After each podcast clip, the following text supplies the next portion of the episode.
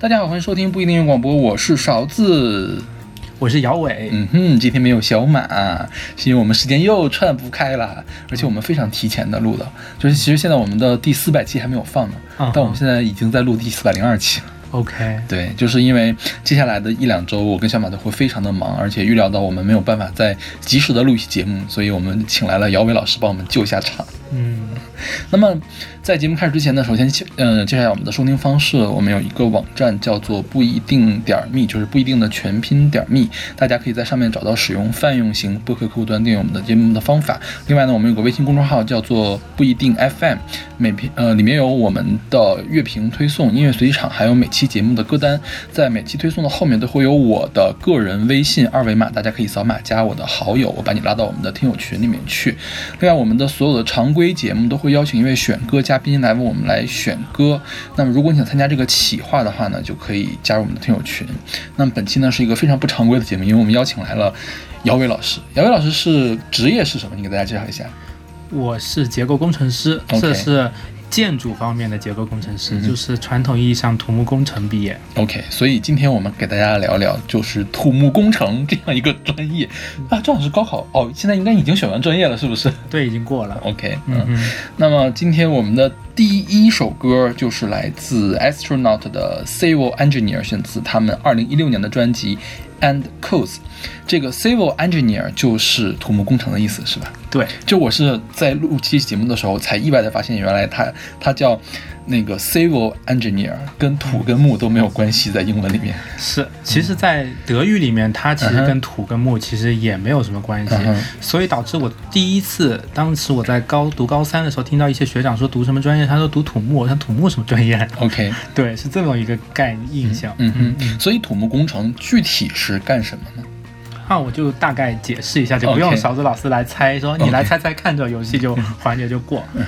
哎，其实土木工程它其实就是负责对各种建筑物或者一些构筑物，嗯哼，然后或者一些设施啊、设备啊嗯哼，它整体进行新建也好嗯，改造也好，嗯哼，或者是之后扩建也好，这个整个过程中，包括前期的一些地质的勘察、嗯场地的规划，嗯以及前期的一些对于一些呃概预算，这个项目要花多少钱，嗯要花花在什么地方，然后之后的整个设计部门的一个设计计算，嗯然后建造部门之后的施工，以及对于整套流程的工程管理，这一整套流程下来叫做同步工程。嗯所以它里面的分工，其中里面就比如说会出现像刚才说的地质方面的地勘方面的人呀。嗯结构方面的人呀，或者工程管理的人呀，还有概预算的人，就会往下分成各个方向。嗯，其中从结构方面呢，它又会分为普通的建筑、嗯哼，公公公共建筑，就是那个呃工业建筑跟民用建筑。嗯哼或者往下走，或者有一些桥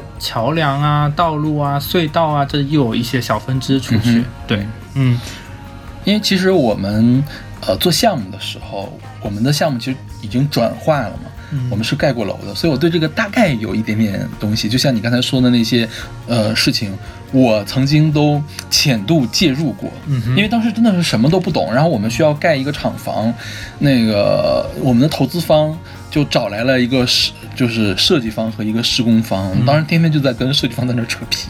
我觉得当时跟我扯皮人全都是那个土木工程师，就做土木工程的工程师，包括什么这个房子里面的这个什么暖通、什么消防，这些都是土木工程师做的吗？它很宽泛，那他也他也算是土木工程师是吗？嗯它不算。他不算，它是另外的一些分支，它比如说当时填专业的时候，你可能嗯就会填的是、呃建筑电气专业、或者电水暖暖通专业，可能是不同的分支。所以你们土木工程的一级学科就是土木工程是吧？对土木工程。然后暖通不在这个土木工程里面，是的。是嗯嗯。OK，那还挺复杂的，就包括电电路也不在这个里面，是对分的挺细的，那叫什么建筑电气那方面的专业 OK 是。OK，嗯，因为像我们的一级学科化学，它其实很大，嗯。很多很多化学都包含在我们这个下面的。啊、像土木，如果以后我们就是读土木读进去了之后，以后往外细分，可能就是会细分你是管施工的呀，嗯还是你是管概概预算？概预算跟施工可能在一块，都算是管理那一所谓施工，是不是就是大家所说的那种包工头是干这个的？呃，会稍微再高级一点。包工头是更下层，包工头就像那种工长，嗯它是包把我就把这一块工程包了，我去集结一帮我的乡里乡亲或者一帮专业的施工人员进行工地上面的管理。但是如果真的你是学这个专业的，可能你是去统筹规划那个时间表，我到哪一个节点了，我需要完成哪一项的。布置任务或者工地上有什么问题，我可以相关的去跟他们解释该如何施工，以及对一些图纸的理解。嗯对，越复杂的，就是对图纸的理解就会越重要。嗯嗯因为我觉得相信很多很多人跟我一开始都是一样的，嗯就分不清建筑跟土木有什么区别。对呀、这就是我的噩梦，这个就是之后细说吧。OK，然后我来解释一下什么叫做建筑。它你指的建筑学还是呃建筑学建筑学是吧？就建筑学这个东西，其实到目前为止，我对它的理解其实也还是存在着一定的偏颇，但是现在只是存在以我的理解对于建筑是什么一个概念。建筑在我看来呢，它广义广就是广义上，像我就也查了一下百科嘛，它就其实是研究一个。呃，环人在这个建这个呃建筑跟周围环境的一个共同的一个作用，以及人在里面的一个感受这么一个一个学科。嗯，就比如说那个，比如说我是一个建筑师，嗯我设计一个房子，我要考虑的是这个房子有什么用，它应该呈现什么功能，然后它应该长什么样子，就是其实就到此为止了。呃，不仅仅是这样，嗯还有就是我再细分一下，嗯因为建筑学建筑的人，你可以从工科入就是入手，有些人是读了那个理科，然后从建筑进行入手的，有些人是艺术院校美院里面对建筑进行入手的，所以这两方面的人，他们的设计思路跟想法是会不一样的。呃，然后建筑这个东西呢，它其实也就像刚才说，它是结合了一定的美学跟一定的实用实用相关的一个东西，所以它综合一些小空间以及一些大环境的一些这方面的东西，它可以是包括一些室内的设计，嗯哼，甚至也可以包括一个大的一个宏观的一个大的立面，以及这个立面在这个城市当中。呈现了一个怎么样的一个面貌？就比如说北京的国贸 CBD，、它的建筑我应该只呈现一个怎么样的面貌，让这在这个区域是和谐的，是一统的，甚至可以有些建筑师他甚至会有一种追求，就是我细分到我的呃在底下，就比如说我的房间里面的家具是怎么设计的，嗯哼，来以融合，让我们这个人在这个小空间里面怎么更加舒服的去感受这个空间的一个嗯。形态，类似于这样子。嗯哼，因为我的理解就是，建筑师他不太管这东西具体怎么造出来，但是他他其实和设计的时候可能会考虑一下能不能造出来。他那儿觉得只要能造出来，他他那儿就算完了。然后后面就是跟所后面我们说的所有的专业在那扯皮的事情，说其实主要跟你们扯皮，是不是？呃，不是，这就是还是建筑的还有一个点，我觉得大家其实多多少少会带一些对于这个专业的一个比较偏颇的一个想法，就比如说他们只管这个东西的一个外貌的一个呈现，或者一个功能的呈现功能的呈现，但其实之后我理解其实并不是，而且建筑它其实在整个建筑的是就建造过程当中，它可能会承担一个作为甲方代表的一个统筹。就是他要代替甲方去管理，比如说我结构方面的信息的一个综合，以及电暖通一些信息的综合，以及电器之间综合，然后统筹我们底下几个记大家的信息的一个一个东西，他要去管理，呃，是结构这边动作慢啦，还是暖通那边动作慢啦，就是设计这方面的一个 OK，就是他还是得管这东西能不能盖好的感觉是。对对对，他是要管他，所以呃，它不仅仅对人专业上、美学上的一个要求，它甚至其实在德国的一个培育的。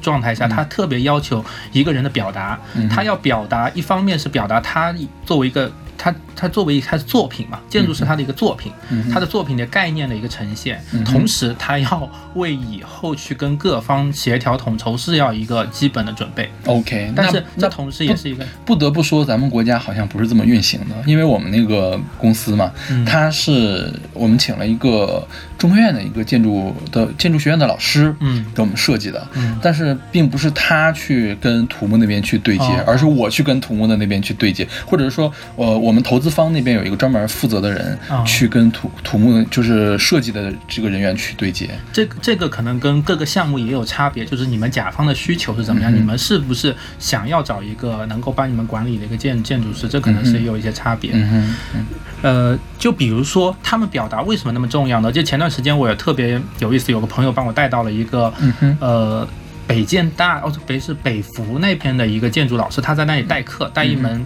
建筑设计课。北服是北京服装学院，对他们里面也有偏艺术的那种建筑设计。就比如说他们他们的概念，就比如说我们这是一个村，嗯，每人大家可以分到一个立方体的一个房子，学生可能就是咱们有二十个学生，咱们就在这个村里有二十幢小房子。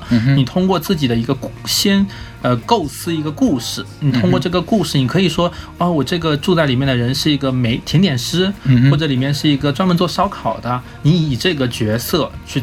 构思一个楼，嗯哼，但当时他们说，我如果没有跟这个学生进行沟通之前，我看他的作品，我觉得他就是我觉得不及格，因为其中有一个房子我印象特别深刻，它就是一个大敞开，嗯，一个大平台，大平台它像空着，它就放了两排，在中间放了一个柜子，放了一个橱柜一样，然后在周周边环着放了一些柜子，然后摆了一些小桌子，看起来就想感觉这个东西作品没有完成，嗯但他说当时他就找他就问了一下。呃，他说怎么回事呢？他说旁边有个小格子，原来不理解那个小格子什么东西。他说那个小格子呢，他他是把这家这个建筑做成一个烧烤摊。嗯哼，那个小格子呢，是从地下室的那个厨厨房把那些食材从地下室通过那小格子的一个小小电梯一样，把物品从底下送上来。送上来之后，他他的构思是我这个烧烤摊它不需要大门。它不是一个密闭空间，我只要把所有的家具给它密闭，所以把那些橱柜每天下班了之后，把那些其他剩余的东西给它处理一下，把橱柜给它一锁，整个空间是开放的。所以呢，就是我们没有 get 到怎样，就是就是当时他就那建筑他们，所以这个设计师那个老师觉得是好的还是不好？他觉得经过了他这么一番解释和他原来自我的对于这个空间的这个觉得他这个作业没做完，所以他的解释会给他的这个作品是加分的，就是。不同的场景，不同的人，对于不同的这个建筑，对它是不同的意义的，类似这种。所以就是当时，所以这个解释是需要给下面的土木工程师来说的吗？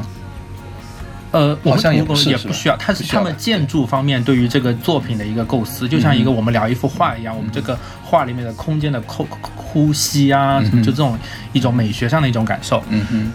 然后呢，其实大家经常也会说到说。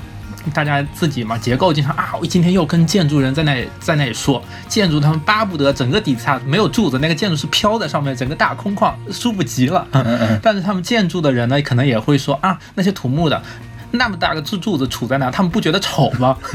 他们没有一点审美吗？OK。但其实大家某某种程度是固化了原来的一些固有的，所以是这样吧？我觉得这个偏见是某种程度上是很正确的吧。某种程度上是正确，但是其实建呃，我从一个结构的角度，呃，就是如果他们建筑怎么看我们结构，以后如果有建筑师可以来聊。但从我结构角度，我去跟建筑师对谈，我是发现了一些新的东西的。嗯哼，就是我原来理解就是建筑对于结构的要求，只是说。我把这个房子，你要按我的美学去把它呈现出来，嗯，但呈现的里面的方式，其实我并不在意，只要这个房子就认底下怎么样，就长得跟他设计的一样，一样就行了。OK，但是很多情况下会长得跟他不一样，是吗？没有办法长得跟他一样。不是，比如说，呃，我最近是跟跟一个建筑师聊聊天，我才发现大家想法可能不一样，他们要求的可能会更多，嗯哼，他们甚至会希望。他们的设计里面掺杂了一些对于结构的一些巧思，嗯哼，就比如说他们其实有有一个结构是，他们一个一个楼挑出去，他们用了一个类似于双曲线的一个构构造，嗯哼，像双曲线，它就是像一个花瓶一样，上面大，底下也大，中间细，嗯哼，从结构的角度呢，因为它的外立面是各种斜着的木头，就一个旋转螺旋的一个双曲面的这么一个形态的东西，嗯哼，从结构师上结构就是其实在我们在里面给它弄三根斜的柱子给它撑住或者给它吊住，行就达到了结构上面的呃希望，就是达到了一目的，就是然后在外圈呢，他们通过装饰可以装饰上一圈木的斜木的一个装饰。其实从外观上看，其实在他的一个想法其实已经实现了，但是他们建筑的人心里会想，我这个双曲线的东西，它是不是可以就直接一个柱子做成一个它本来结构一个很美的一个。双曲线的一个柱，它是不是能达到更加高效？他们就想到达到一个更高效，但是又美的一个，就是不仅仅只是一个装饰出来的形态。其实，那如果单从这个例子来说，一个双曲线形态的柱子，它肯定是一个浪费，特别重。你对我们，你看在里面细细的弄三个柱子，能够实现的结果，你如果把它变成这么粗，肯定是对各种材料的一个浪费嘛。对，所以大多数还是不能的，是吗？呃，对，这种，但是另外，但大家都在想要实现，所以我们互相之间要沟通，想要实现一种，比如说，呃，一个大悬挑，就比如说我一个大阳台挑出去很很长，很长呢，我们一般如果挑一边的话，我就得要算一边。嗯哼，建筑师呢就可能会想。说我如果两边都这么往外挑，它是不是两边造成一个平衡？其实两边就可以少算一些东西。所以是吗？但其实从结构上面来说，我们从安全性角度来说，因为我们不一定说挑出去两边都同时都站那么多人，对不对？有时候一边就会站多一点人，其实它相当于就是一边更多。OK，你知道我听下来你讲的这个东西更加重了我的偏见，就是建筑师他不懂结构，不懂呢他想装懂，然后呢就会起一些非常奇怪的这个奇思妙想。但是其实这个奇思妙想，他提出来一个形貌之后，那个结构工程师是一定可以算出来一个让它又稳固又安全的这样的一个状态，通常都跟他最开始设想是不一样的。就你举的两个，起码都是这种感觉。嗯就是方，但是也是一个我们互相理解的一个过程，以及前进的一个方向，是不是在某一个时间点或某一些项目上能够达到一个想法各方面的共存？嗯哼，对这种，但是这两个例子只是我刚刚说的两个例子，没有达到两个。其实我觉得这个主要是因为建筑师他不懂结构，他要是懂点结构，他就不会提这样的问题了。一般建筑师这看人，就是呃。有一些建筑师可能是不懂结构，但有一些建筑师他可能也会懂一点结构。就是他其实他算的还不够嘛。对，有有些建筑师他是可能是结构出身的，就这三类建筑师做出来的东西，可能他们的美学呈现也是不一样的。对，在欧洲一些特别像呃像像德国或者像瑞士一些。呃，他们就是结构师，可能就是直接就是双博士，就是建筑学博士跟结构学博士。然后他们做出来的东西就是比较想要挑战那种轻和美，就是那个清远，就是我要一个桥，像瑞士那个两座山之间桥，给它张拉的特别长，但是又特别细，但绳子又特别少。他们追究一些类似于塔，我塔也特别细长、特别高，类似于这些一些建筑形态，这是各种方向不同，还也还是得进进步，就是。一些结构的想法，我们应该怎么实现，也是一个其实给建筑往给结构往前推的一个动力嘛。嗯嗯，对。然后说到跟建筑师 battle 这件事情，我作为甲方，我们也曾经跟建筑师 battle 过。就是我们设计的是一个工厂的综合楼，相当于办公楼。嗯。然后那个建筑师呢，是给我们设计，那个老师给我们设计的那个门开在就正方形、长方形的两个角那个地方。嗯。然后关键是这个事情啊。就是整个的沟通都特别的差，嗯，就是等到那个设计都出了图，结构师都出了图之后，嗯，我们才看到这个建筑的图，嗯，然后我们我们那个老师，我们老板，我们导师嘛，就暴怒，你知道吗？说你作你作为一个中国的这种。企业传呃不是传统的企业吧，就是中国的企业，你怎么可以把门开到边上呢？嗯，开到边上叫做歪门邪道啊，就风水很不好，所以一定要把那个门开到中间。嗯，但其实就是它也不涉及承重什么东西，一个这个事情应该还比较好算。嗯，但是呢。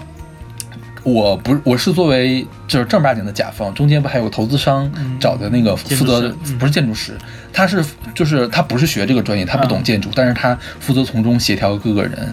我觉得他是有一点点偷懒，你知道吗？然后呢，他就跟这个设计师提了这个事情，设计师你知道给了个什么回复？什么回复？说做了地勘，如果把门开到中间的话，这个楼会塌，然后就告诉我们不不可以，然后。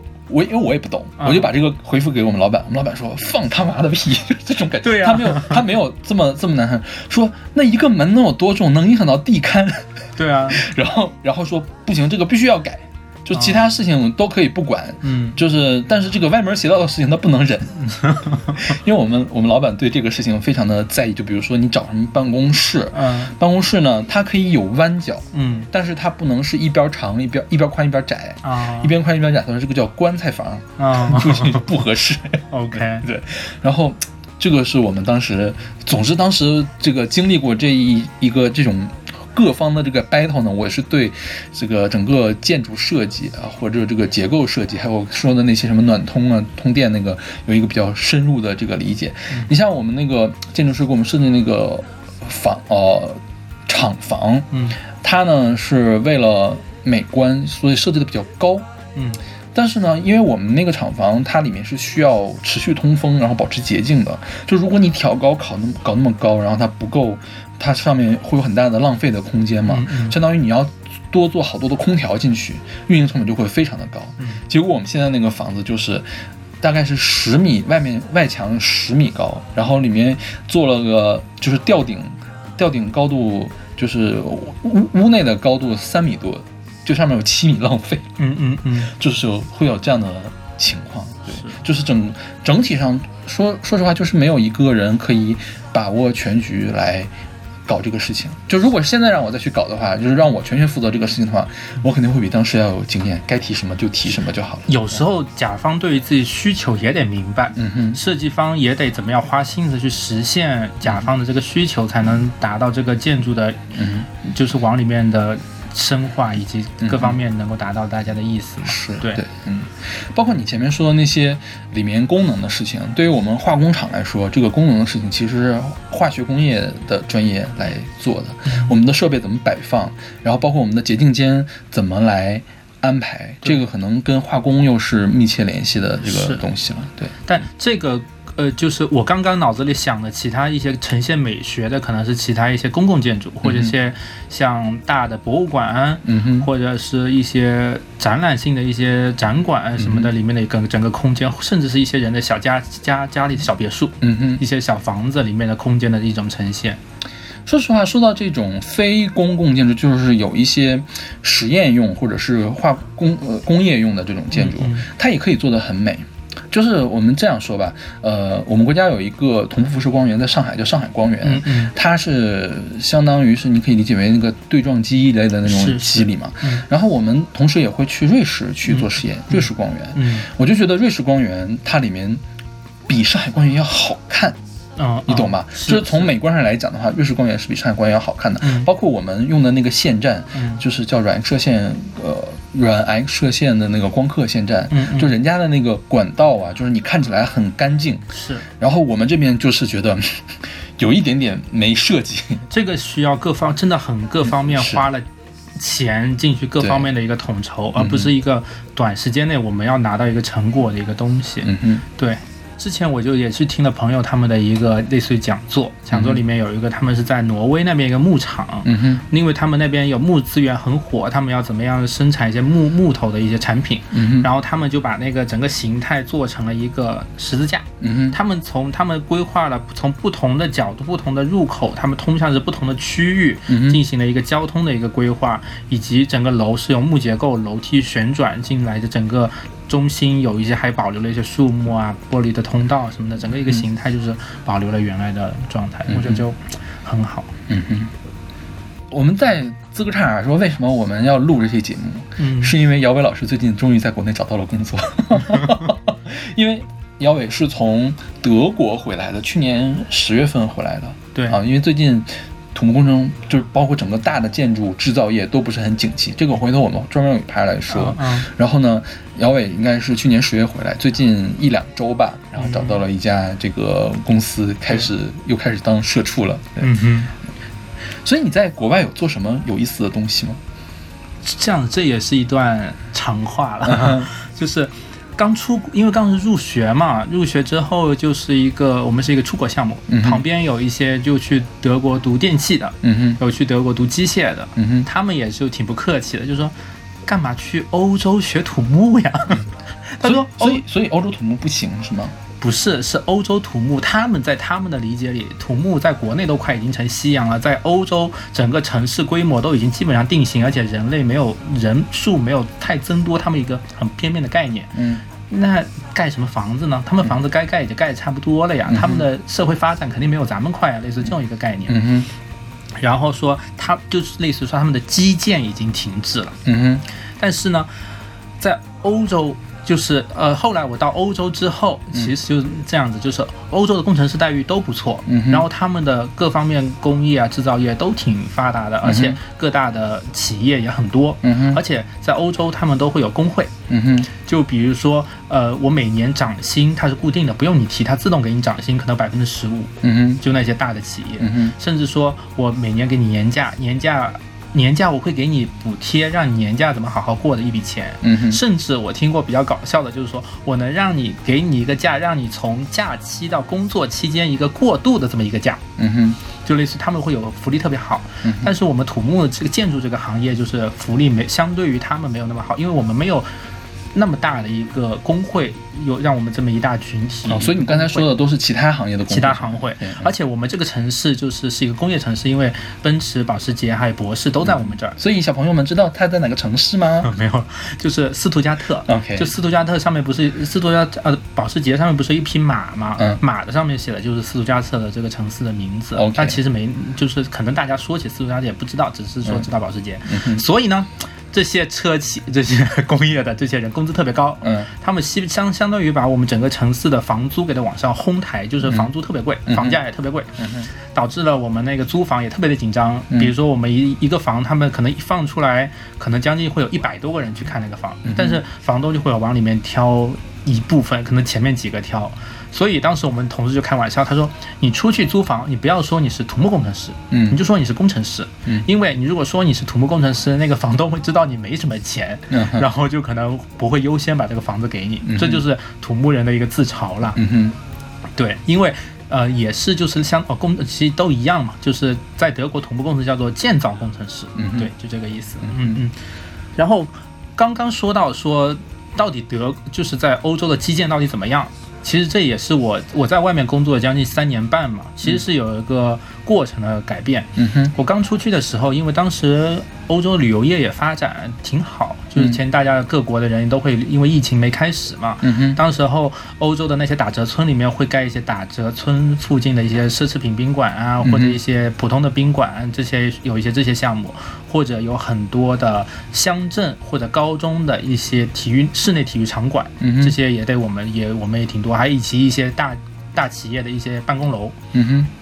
但是疫情一来，相当于这些公共建筑忽然就暂暂缓了，嗯就是说我们就特别是像打折村那种，嗯呃消费旅游的服务业的服务业的就会基本上说先叫停，因为本来我们还有一个奢侈品宾馆要做，后来就停掉了。嗯停掉了之后，呃，但是这个同时，德国因为疫情的开始，德国人的一些对于建筑的消费观念会改变。嗯就大家原来的存续，大家可能就是因为他们的对于居住同权保护特别好，所以很多德国人他们也就觉得，呃，我房租如果几十年不会变的话，就租房租房子，嗯而且我们我租着一一签那个合同签着，我把房子改造了之后，我就自己住在里面，也不会觉得多差，而且他们没有所谓的户籍这个制度，嗯哼所以对他们生活其实没有影响。嗯哼所以，但疫情一来，就调动了大家的那种不安全感，嗯哼然后大家就觉得我有个存款，我就可以在乡边就自己盖一个别墅也哦，他们都自己盖房子是吗？就是就在自己盖房，就是我作为一个私因为土地私有，我就是他们就会私人去找一个设计师 OK 然后设计师我给你盖一个别墅，我们就会，所以当时疫情期间，这个这种小项目或者一些呃，是就是那种。多家庭的房子，就是我一栋楼里面可能是啊，就几个大家合伙盖个房子那种感觉是吧？对，那个可能是呃有人买下来，然后再卖出去那种房子，那个项目就开始增多，嗯。直到这个就是疫情之后的一段时间的现状，嗯直到那个俄乌战争开始，嗯俄乌战争开始导致原材料，特别是钢筋这一类的价格猛涨，OK，因为都从俄罗斯进口是吗？因为烧气啊，哦哦哦，制钢要烧气 OK 啊所以当时在去年三月的时候，我得到一个消息，就我当时手头的一个项目，他就说咱们在三月要赶进，当时我们才在地地下室呢。嗯他说我们要把往上五层的钢筋基本上大概都要算一下，列个表，大概需要多少钢筋，我们在六月份之前就要定，因为六月份之后钢筋的价格会涨三倍，嗯哼从原来的八百欧每吨涨到之后的两千多欧每吨。嗯，所以涨了吗？后来后来应就是可能也涨，但现在最近最近没涨那么多是吧？之后我就离职了，我也就没去关心它嗯这个到底涨多少。但最近是因为他们找到其他渠道，就他们那个暖气的价格又下来了就是对于俄罗斯那边的需求要就是依赖没那么大了。OK，对说到这方面，还另外就是这个是我们我工作的经验这个方面，然后我再是说其他方面的一个欧洲的建筑这方面的一个区别，就是所谓的革新的方向，就是。呃，土木这方面其实现在革新已经比较慢了。现在是我们现有的材料，像钢材啊，或像混凝土啊，它其实已经能够很经比较相对比较经济的满足我们对于一个房子建造的一些各种方面的要求了。因为其实现在土木工程的发展已经比较充分了，相当于是吧？就是嗯很多技术已经满足现在的需求，就它没有那么大的发展的动力。对对对，但是欧洲呢，他们就会发展哪些方面呢？就是，呃，顺应着时代的革新，嗯，欧洲他们会对周边的关于建造技术，就一些预埋件，嗯。或者像一些建筑物理，就比如说我房子的保温啊，嗯呃防水啊，嗯这些方面会出一大套的周边的产品，因为这个这一套产品，他们里面会有很多很巧思的东西，而但是成本也高，因为他们研发可能有些专利，专利带动这个产品产品价格会升高。但其实你整个行业把这个整个周边带起来之后，你其实把这个行业变得更加有活力的，在建筑的形态上可能会有更多变。比如说我举个例子。像咱们国内现在就可能比较难想象的，欧洲的阳台我们往外挑啊，我们冬天在北方的人，大家因为温度会顺着阳台外面的那个底板，顺着然后进入咱们的屋里，就有时候咱们说靠墙那一外很冷。很冷，但是欧洲呢，他们会把阳台挂在外面打断，嗯，再来一遍，什么挂什么打断？就是阳台大家都悬挑在外面嘛，嗯，就是它是一个板直接支出去的，支出去，但是在德国他们会把它打断。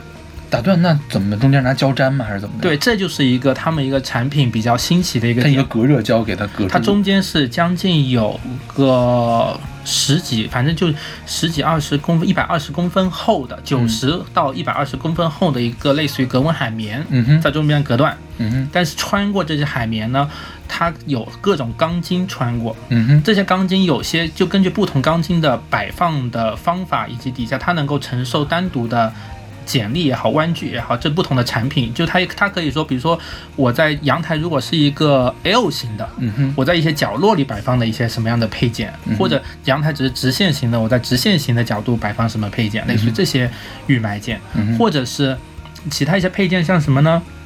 嗯，我这个房子一二年有一个医院，一二年的一个医院，它当时在一楼板的侧面先预埋进了一些小钢槽，小钢槽其实里面是一个弯折的钢筋。嗯哼，它如果以后它要把这个楼继续往外盖，就比如在现有的楼开始往外盖，他就把那个钢槽外面的那个保护膜给它撕掉，把里面的折原来折弯的钢筋给它掰直了。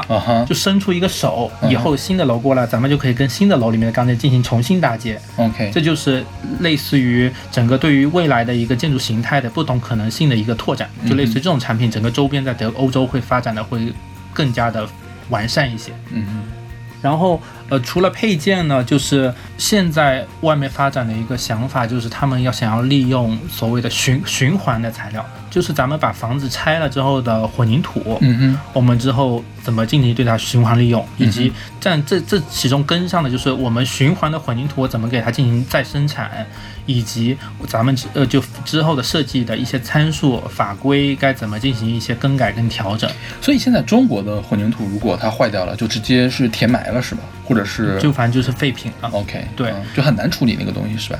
就建筑垃圾嘛。嗯哼，所以建筑垃圾是怎么处理？你有了解过吗？这个其实我现在没有太了解。OK，而且还有一个想法，就呃，外面还有一个之前有一个项目，我后没来得及做，是一个钢琴，是一个厂一个企业，那个企业他自己也有挺有想法的。他说我们要造一个办公区，嗯，但这个办公区我们的房子不是死的，我们的房子类似于像集装箱，就像玩具箱一样，我要给它一个个垒起来，根据我不同的想法把它像搭积木一样搭上去。之后呢，我可以根据我的想法，再把那些箱子给它进行扭转，就给它给它不同的摆位置可以改变。这个事情是可以做得到的吗？呃，这个比较考验，就相当于他们对周边的他们怎么固定呢，嗯，以及他们之后其他的就是可拆卸，就是固定上，我觉得这个都好说。嗯。就就是你拆了再固定这事儿，它还能保持原有的这个强度吗？他们用的是其他材料了可能是用钢啊，或用其他材料。？OK，他们对这方面就是之后可能可以想象一下，我觉得其实也挺有意思，就是也是不同的建筑的一个生产方方式嘛，就这方面的革新会有一个方向嘛。OK，对，因为我对国外的建筑，就是建筑工业啊，它的理解了解是什么呢？就是我之前是去哪？去爱尔兰吧，就看他们也有那种建筑工地。当时我们的评论就是说，这个爱尔兰的这个工地看起来还得需要再盖两三年才能把这个楼盖完。如果要是在中国的话呢，可能几个月就可以盖完了。就是国外的施工会比中国慢很多，是不是？会慢很多，嗯，但是就是包括从设计开始，然后到后面就会慢很多，对，因为大家还是没那么着急。因为这个是两个国家对于经济这方面的东西，就是比如说在国外，他们肯定是甲方有了这个钱，我才来盖这个楼，所以他们这笔钱不会说我这笔钱今天先谁垫上？谁谁垫上，在国内咱们都已经成一个圈了。啊，就是从施工的要先垫钱，设计的也是要对，咱们中间哪一环一旦断了，嗯。这整个环就碎了。OK 所以这个中间的这个紧张程度是不一样的。OK 对，OK，而且在国外每天就有些他真的就可能说我今天下班了就下班了。工作时间是有限制的，对，就有我今天下班就下班了。对，嗯，哎呀，说了这么久土木工程，我们来介绍这首歌吧。嗯，这首歌的这个演唱者呢叫 astronauts，就是宇航员的意思。它其实是一个英国作曲家叫 Dan Carney 的个人的音乐计划。他二零一三年的时候开始做的，主要是这种民谣和摇滚的风格。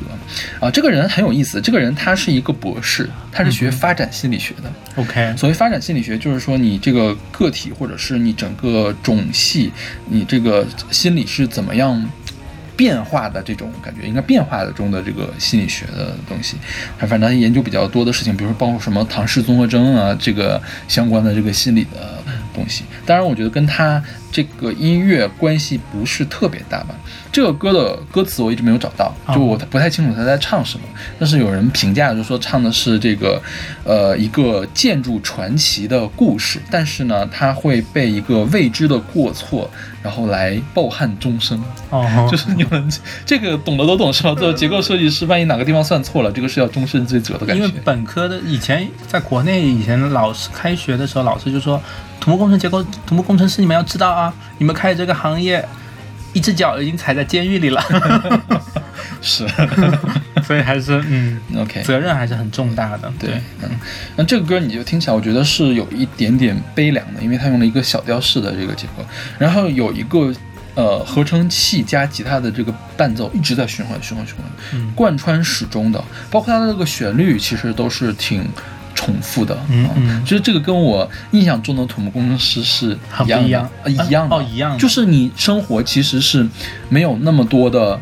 挑战的感觉，嗯嗯不是不叫没有那么多挑战吧，就是，呃，相同的事情比较多啊。对，虽然你算钢筋，你一直在算钢筋的感觉。但这种又纤细嗯。又小调的东西，但又跟土木那种嗯。粗粗的又土又木的东西，其实也是，OK，对 对，说到又土又木这个事情，就是当当时有一个笑话嘛，就是嗯土木土木的熊学院的人是又土又木，那总比软件学院要强嘛，因为软件学院又软又贱嘛。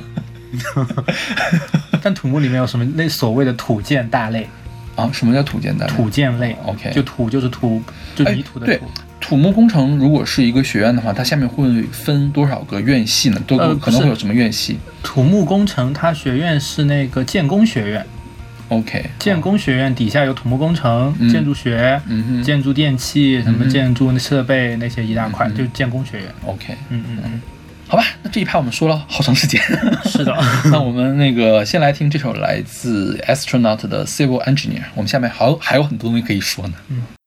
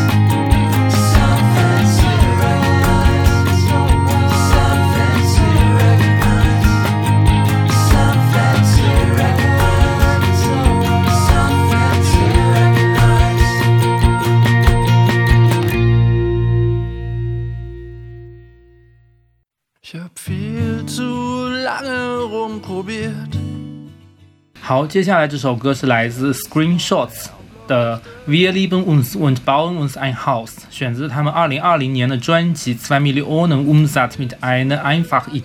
嗯哼，哎，解释一下这首歌叫什么什么意思吧？呃，这首歌是一个德语歌，嗯它的歌曲名字就是“我们相爱”，然后我们盖着我们自己的一个房子。嗯哼，它的专辑名字挺有意思的，其实它就是说由一个很简单的一个想法带来的两两百万的一个销量或者两百万的一个流水。嗯嗯，所以这个是因为你是要是要讲你为什么会进入到这个土木是吗？对，就是你想你你从小想盖房子是吗我没有希望到我要盖房子这一个层面了。OK，那你的希望是什么？我我我想到这个问题的时候，就想到当年那个《星际穿越》里面有一句台词，嗯哼就是叫什么“不要温和的走进那个良夜”。，OK，就是一个当初的一个小起一个起念，可能那个起念可能都没有一个依据，但是你在之后的选择当中，你就顺势用一个最轻松、最简单的方式，就在这条路上一直 往下走了。所以你那个起始的那个念头是什么呢？是这样子嗯，我最早小时候，嗯我有两个爱好，一个就是书法，一个是呃美术。，OK，然后呢，当时我爸就说，你在这两个里面只能选一个去兴趣班。嗯哼，然后当时想着，当时我也对美术太没有那种敬畏之心了。我觉得美术嘛，我只要我自己有笔，我就可以尽情的自己去画。嗯哼，但是毛笔呢，我觉得我没有一个人带，我可能学不起来，会学错的会学会学会学就学不起来，就是更学不会。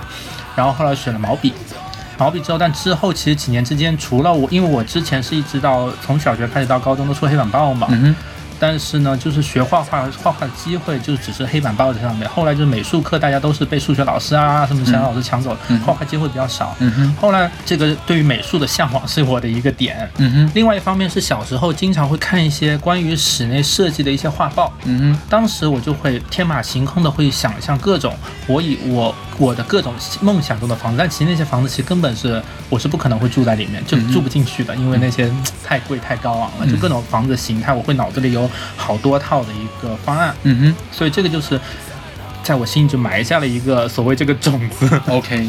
所以这个跟土木有什么关系呢？到听半天好像还没有到土木这一趴。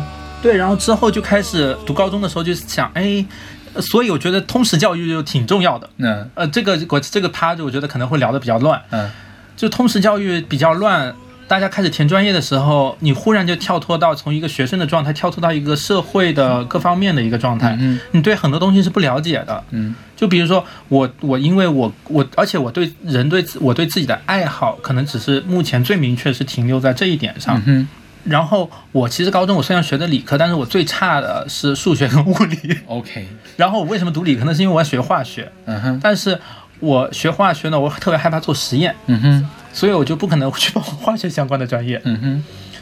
然后就想到了土木这个东西，因为当时我也不了解工业设计，因为觉得工业设计是去设计那些工业生产流程的。嗯我当时觉得工业设计特别可怕，后来其实觉得工业设计其实才是你更想去的那个专业是吧？是。然后就因为抱着这土木这个东西，然后土木刚才就是建筑这方面，建筑学这方面，当时因为我高考分数也不是特别高，建筑学当当年还是很高。分数高出天际，现在是不是也很高呀？现数现在不行了，不行是对，建筑可能比土木要好一些，建筑可能还行。嗯然后高出天际之后，剩下的周边那些专业，就刚才说的，呃，建筑电气啊，建筑暖通啊，那些什么自动化那些，我觉得就感觉很都很需要物理。很实在，很落地。嗯，我又不想学一些，天哪，那你到底是有多么不了解土木工程啊？就你我这个才是最落地的嘛？我就想学建筑嘛，我就想学建筑，因为我当时就想学建筑，我觉得建筑是考虑美学，要做模型，要学速写啊这些东西，当时觉得很天真，就是所谓通识教育嗯不完善。然后就我当时报了那个学校，就是所谓报进入了一个土建大类，嗯就刚才说土建大类，嗯，我进去吧，进去之后以后再挑往土木那往建筑那方面靠。嗯结果开学第一天报道，那个去土建类大面旁边就有一个括号，土木工程方向，嗯哼。当时晴天霹雳。所以你之前为什么没有查好呢？这个太奇怪了呀！他之前不说，他之前没有说，OK 然后就进去了。OK，进去了之后，反正就这么一一一顺溜就土木就开始往下读了呗。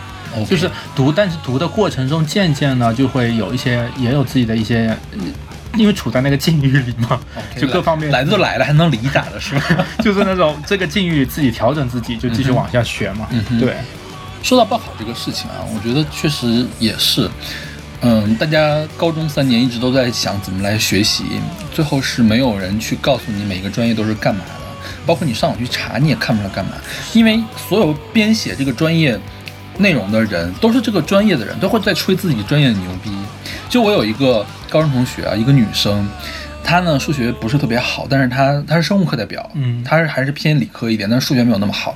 但是她报了北化的什么系，你知道吗？嗯叫信息与计算科学，嗯其实就是数学系。然后她说，她到了学校之后才知道，原来信息与计算科学就是数学。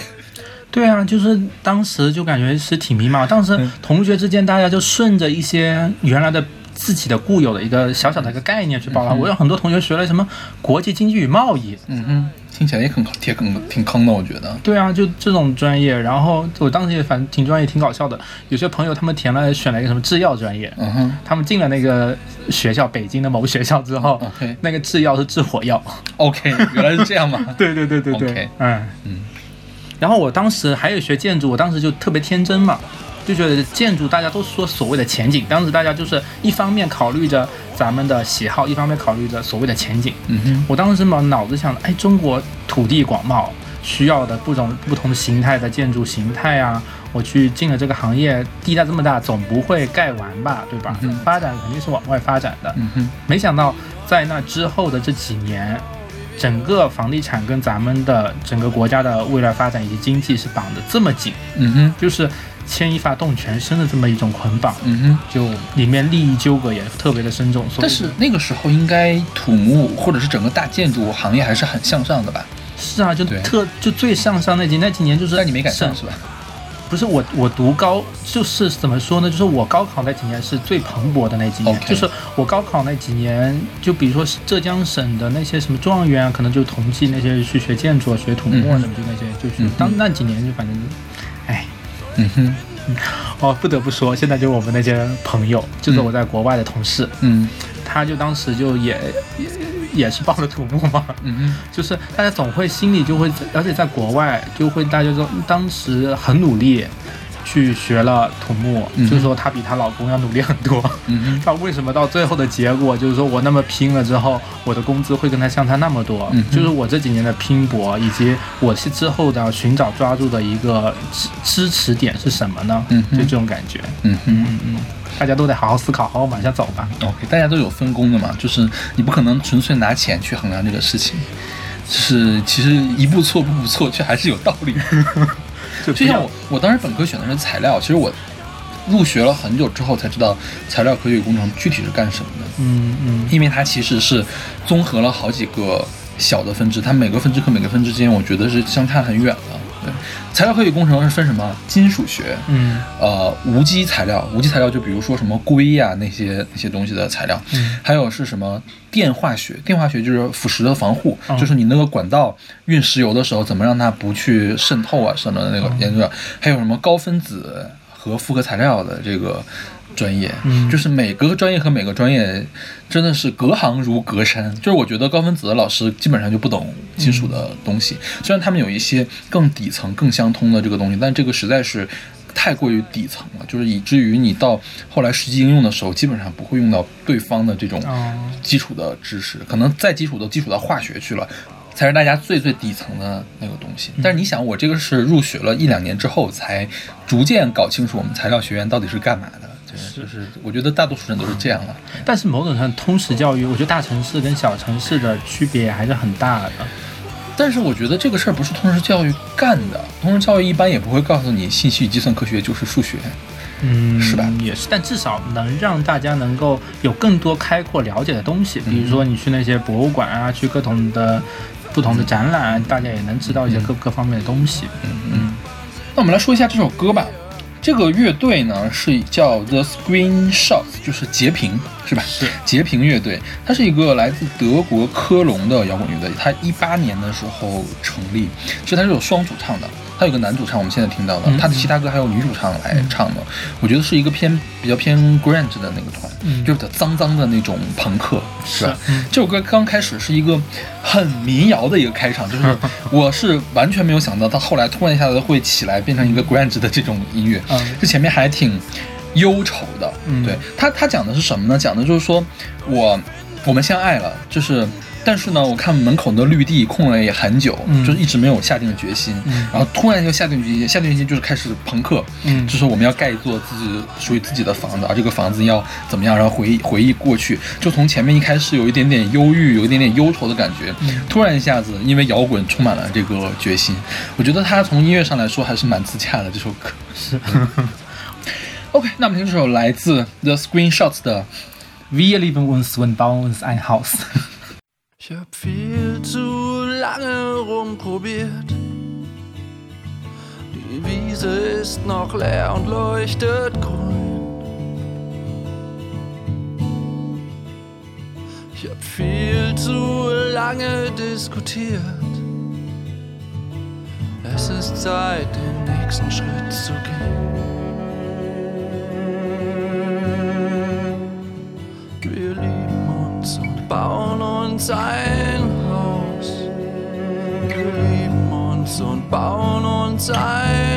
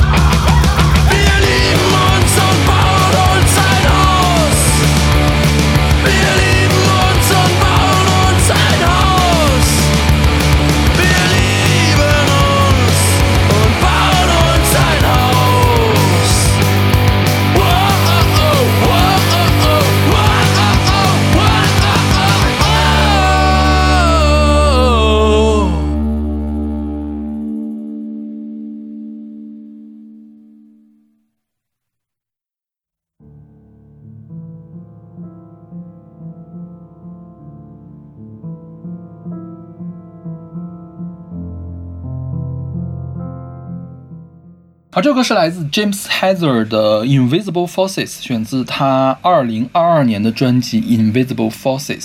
啊，说到这儿，是不是开始说你们专业课了对啊，力学嘛，？OK 而且还是 invisible 的 forces。OK，这怎么说呢？就说到，哎，又说到高中时候物理跟数学是真不好。嗯 然后呢，但是后来读建筑了之后，结构力学学的还不错。嗯 哼，对，结构力学是工程力学下面的一个分支吗？还是说它不同的叫法？呃，不是，是工程力学再往后去的，就是工程力学的具体应用是吧？相当于是，忘记在下一步，下一步理论力学了之后是工程力学嘛工程力学之后再往下就是结构力学结构力学是对于空间啊、钢架啊一些东西的一个计算。OK，嗯，对，我还是学过工程力学的，我们嗯材料学院是要学这个东西。因为工程力学里面有什么流体力学啊、嗯弹性力学啊、一些我们主要学的还是这个，就是这不不涉及流体和弹弹性的这种东西，嗯嗯嗯什么行叫行架是吧？行架还是行架？行架。横架对，什么行架结构什么的，对。但是我我一直读的也都是读行架，横 OK，架具体应该是是什么？就是是横架。就但你们专业里面会有什么特别奇怪的读音吗？比如就比如说我们材料学院那个这个金属。嗯，有个词叫淬火，嗯。就是你把特别热的金属嗯啪能放站到水里面去，是。然后呢，那个淬字儿虽然汉语字典里面读淬，但是所有人都管它读战火，哦，对，就是有这种固固定的错误读音。还有比如说医学里面那个肱二头肌、肱三头肌，哦哦。很多老教授读成红二头肌、红三头肌，就是这么读的。对哦，但其实读多读的错了多了呢，字典也并没有改过来。但是你在材料学院，就是在金属学的这个领域里面，如果你读淬火的话，大家会觉得你这个人不是我们这个学这个方向的，哦是个外行。哦对，哦嗯你们是会有这样吗？就大家都读行家。我这么一说，其实我也有点忘了，因为之后也就在外面了嘛。对，然后就是聊聊我之前的学习力学方面的一些想法吧。OK，天哪，你这这这今天好学术，你接着说。没有，就是就大学刚开始就在学高数的时候，就有个问题一直在困扰着我，嗯哼，就是感觉呃，我对于那些数值关系就很没有头绪，嗯哼，所以我怎么办呢？我就想妄图就通过一个更加实际的一个物理方式。去稍微去通过一些比较实际的实际问题去理解一些数学东西，所以你是通过结构力学来学微积分的是吗？不不是不是不是这个意思了但是我就是通过各种我已知的物理方面的东西，我在尝试去解释这解释个数学公式的物理意义。对对，想通过这种方式来让我更好理解数值。天哪，我觉得对对于我来说，这样的做的话会变得更难。对，就所以这个导致就是我这个整个想法思维都是限制的，嗯哼，所以导致其实就学不好嘛，就学不好就是有学不好的原因的嘛。然后呢，所以像那些所谓的流体力学啊，那些力学就是更加缥缈流动的东西呢，我没学好。嗯哼，但是结构力学学得好，因为它比较实在，嗯哼。就是其实我们日常生活中其实就能感受到一些，咱们就比如说什么东西是硬的，咱们知道它的着力点啊，这种咱咱们能够通过这些方式去想象，去嗯去掰弯，就掰折掰折了一个一个什么小木棍啊什么，咱们可以去理解这些东西。建筑它方面这些结构方面的力学，它其实更加实在的，嗯因为建筑的力学跟机械又不一样，它是固定，它是死的，它就是一个。就是建筑这种，它它不会大动，就没有动，没有动力学，都是静力学，就是更这个意思吧偏向于这不考虑地震的话，其实都是一个静力学的一个过程。OK 所以就比较实在，能够方便我去想象。OK，对，然后特别是工作之后，就是实际接触到不同房子之后呢，就更能感受那个力在房子里面是怎么走的。就通过一些实验，就实际的例子，能够更加深切体会到房子里面力的走向。OK 就所谓的就是一个词叫力流嘛，就是感受那个力流。OK 就是力是怎么流动的。虽然说是它叫 visible forces，但是其实我们是能感受的。OK，嗯哦，这个真的是隔行如隔山，没有我是完全没有那种 sense 感觉。就是这种感觉，就基本上就是，其实力都是往刚度大的一个地方走。用通俗话来说，咱们就是哪越硬，哪力越强，是吧？对哪力越硬，力就肯定往那个硬的那个地方走。，OK，对，假如说你看两根棍子支着一个什么东西，你这个棍子一软，咱们肯定就是进了另外硬的那一块去了嘛。嗯对。然后普通的房子，咱们普通的房子其实呃就是矮房子，嗯哼，主要关心的还是大家，而且是普罗大众，大家想房子嘛，都是力都从上往下走的，这个方向的力是最重要的，对吧？嗯但其实像传统方式上面，其实像这种矮房子，咱们以前就怎么用土跟泥土、土跟石头混一混，嗯哼，不用钢筋，不用什么，直接抗压，就直接把它房子就往上盖，盖个一层两层，其实是没问题。一些老房子，嗯对吧？但现在的房子，假如说高高于二十五米，其实现在大多的居民住宅楼其实都高于二十十五米，大概得是几层楼？一层楼八层，吧。八层是吧？一层楼是三米左右，大概三米左右就八层嗯，就二十五米的楼以上就基本上算的高层建筑。嗯高层建筑里面主要占更更加让人关心的力力就是叫侧向力，就是横着过来的力。有哪些横着过来的力呢？像风，嗯，像地震，OK，对。这个里面就是那个抗侧力才是主要的一个关键，就像风抗抗抗什么？抗抗侧侧力，就就就侧呃就就是咱们对抗侧面的力对对抗侧力是吧？对，是是关键。就是你想想看，就是咱们这个风把一个树吹倒了，嗯。就相当于这个就是这个树被拔起来了。嗯它里面存在的不仅仅是压力，原来力是从上往下都是往下压的力，但是因为侧力的存在，因为力有的关系，它的嗯产生一个拉力，嗯这个拉力很重要。嗯哼，现在这个地这一趴好学术。这个时候就是，所以就所以就说，这个钢筋在房子里面就有这方面的一方面的作用。所以咱们传传统上面说承重墙，承重墙总觉得它是承受重力从上面往下的嗯力的这么一堵墙，它其实不仅仅是从承受从上往下的，它要往里面加，就在它要两端加很多的粗的钢筋来承受一个横向的力横向的，就是它要转换成一个拉力去承受这个拉的力，然后它强把这些钢筋把力传导到地基，把它扎实，就相当于把我它把它的根给它扎实，这个房子才不会倒。当年很有很有标志性的一个例子就是上海那个小区楼，就整个小区楼倒了嘛。哦，那是哪年的事情啊？一一零年、一一年，就整个楼它，但是当时住客没住进去，嗯就是刚建成的房子倒了之后，它上面的楼就倒下那个楼，你看着那楼是完整的，OK 它只是倒了而已。OK，就是只有一个地方薄弱，它断掉了，是相当于。它就是相当于它其实这个楼造的其实挺良心的，嗯就是它的质量。你说这么摔下来之后，那个楼里面的那些墙啊什么的也没裂，嗯就没有说散成一块儿了。那所以那个东西是算错了呢，还是建错了？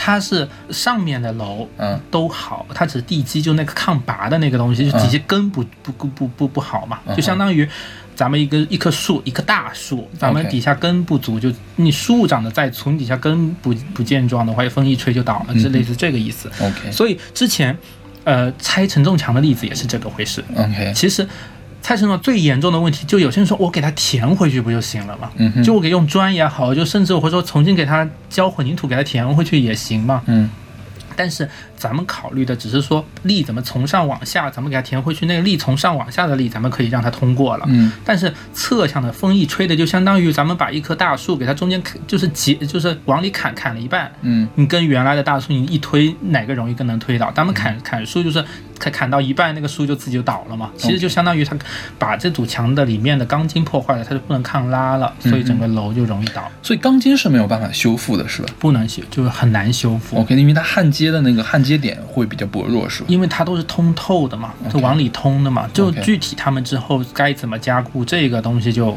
比较深了。就因为抗拉这么高的楼，抗拉里面钢筋，特别是越往下，楼层越往下，钢筋放的肯定是越粗的。OK，那越粗的力，它不仅仅是说承受纵向的那个力，还有拉力是吧？最主要的是那些拉力，特别是两端。所以承重墙就是真的是很危险，嗯一旦有风啊，一旦有地震来，就是很危险，这个意思。而且其实。从上往房子里面，其实从上往下力都不是难点，从上往下的力不是难点。就算它底下没有墙了，我们也可以通过其他方式，通过转换，让这个墙怎么样给它兜起来，传到其他地方去，有其他的不同路径，我们找其他更刚的地方，让力传走就行了。但是你把根给它做做薄弱了之后，这个根我们该怎么找？这个问题会很大。所以就是不要轻易的动房子。对，说到这儿，就是你刚才说很刚的地方，就是包括你前面说怎么流动，是在最刚的那个地方的力最强。这个刚和硬其实是两个概念，是吧？刚指的刚指的是它不容易发生形变，对，是吧？是硬呢，只是它的硬度硬度比较大，对。对硬度实验是靠那个什么金刚石往上划过去的，对它跟金刚石划痕的那个粗细来、嗯来比较。然后呢，它其实是是这个叫表面的强度，是吧？嗯嗯它是它的硬，对嗯。然后这个钢指的是它不容易变变形然后就是你需要用更强的力才能让它有更大的变形形变，是吧？对对，是那个应力应面曲线搞出来的，吧？对对对对就是是刚和硬其实是两个概念，哎对。其实有时候咱们有时候其实也能想象，嗯哼，就呃建筑里面呃就结构里面有一个很严有一个比较严重的一个问题叫做冲切，嗯哼。就是怎么哪个哪两个字儿？冲是冲冲击的冲是吧？切是那个切断的切它是一个什么问题呢？就是像咱们一个楼板下面，嗯我给它搁一根柱子，嗯哼。搁一根柱子，它就要防止这个柱子把这个楼板捅穿。呃，楼板指的是就是咱们楼的那一层板就你踩着的那个地方是吧？对对对对然后柱子就下面直立的顶着它的柱子，对是吧？这个就防止冲切。咱们其实挺难就理解，怎么理解呢？相当于一根笔去戳一张纸的中间，咱们把一张纸给它抓紧了，嗯用一根笔中间给它捅出去，就很容易给它捅穿嘛。OK 但是咱们怎么不容易让它捅穿呢？一方面，咱们就在这个笔头上面给它刺一块橡皮擦让它就是让它的弹性是吧？就让不是弹性，就是让它的那个力的摊出去的面积就更大，哦分分散就分散的更大嗯。其实它主要的主旨就是让这个力怎么样尽可能的往外分散。OK，对，嗯但是就是通过这种方式，或者是把这个楼板没有办法增加楼板的刚度，是吧？楼板的楼板它本身里面的厚度，以为以及它们里面混凝土强度，它是最根本的东西。嗯就是如果你的楼板太薄，就像这个纸本来就不行，太软的话，嗯，你就我就把那个橡皮擦给它摊的再软也没有软是跟钢相对的，还是跟硬相对的？楼板还是刚度比较小，吧？跟钢相对，对是吧对对嗯对，就是因为它同时它要把力摊出去，但是那些力总归还是要进这个柱子。如果楼板不管怎么，楼板太弱，它那个力进不了柱子，形，是吧？也会裂，就是都是一个都是一个问题。对，嗯，哎呀，也不知道大家会不会听完这个之后就都跑掉了，真的是好学术呀！梦回我的工程力学课。这个里面就、哦，我们这个不是工程力学课，我想我们学学的材料力学，嗯嗯学这个东西，硬度和刚度的事情。是是是，就材就材料力学，就是像我们结构里面是先学了理论力学，然后再学材料力学，再学结构力学。OK，工程力学是之后出去了还要再补的，因为工程力学很很感觉我在我看来，工程力学像是把理论力学跟流体力学跟其他其实工程力学是干这个的，就是你如果你是数学院的，嗯或者是你是学那种工科比较用数学比较多的，你用的教材叫做数学分析，啊就是讲的会比较细。嗯然后呢，像你对数学，像我们专业对数学没有那么大的要求，我们学的是高等数学，啊就是分析数学和数学分析和高等数学之间的关系。我觉得工程力学和那个结构力学可能是这样的一个关系，或者是你大学物理学，你下面还有声学、电学什么的。啊然后呢，我们学的就是大学物理学。啊对，工程力学应该是一个更更应用的一个东西吧，可能吧？是是是更，而且它的展开的面会更广。嗯，对嗯对，嗯。啊，这个也是只是说，呃。对结构保持一点的有一个这么有点概念，就是以后拆房子、动建筑，其实没有那么、没有那么轻易，甚至打洞都不是那么轻易。就是自己家的装修其实也是这样，是吧？就是你承重墙是绝对绝对不能碰的。对，打然后洞太大的洞其实也得小心，就是非承重墙打洞其实也会有问题，是吗非承重墙无所谓、啊。？OK，承重墙是可以打洞的吗？不可以吧？